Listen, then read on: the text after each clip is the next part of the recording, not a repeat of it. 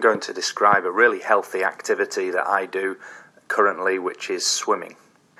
Um, I used to swim a lot when I was younger, but I've recently taken it up again and I go a couple of times a week now. I go swimming in um, a gym that I joined, which has a nice swimming pool. I tried going to my local public pool, but it was too busy and you couldn't really swim up and down in lanes there. So I found a gym that has a pool and uh, it's usually quite empty, and I can have a lane to myself and swim up and down.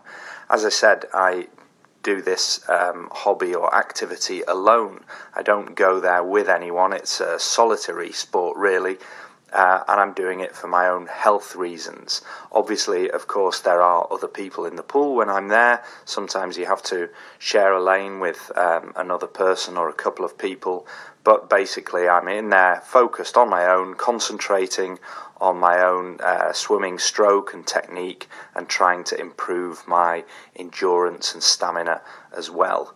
And the reason I think this is um, a healthy sport, well, I think it's uh, widely accepted that swimming is really healthy. It's a good all over body workout, it's great cardiovascular exercise.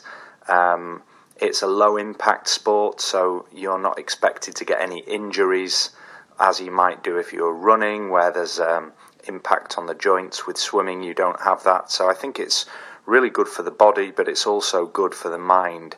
When I get into the swimming pool, as soon as I hit the water, um, it clears my mind. I'm focused only on one thing, which is um, my stroke, my technique, the breathing. It makes you think about your breathing as well, which is good. And I think it rejuvenates and reinvigorates you to be in the water. It's a really relaxing experience. That was two minutes, so I've stopped it there.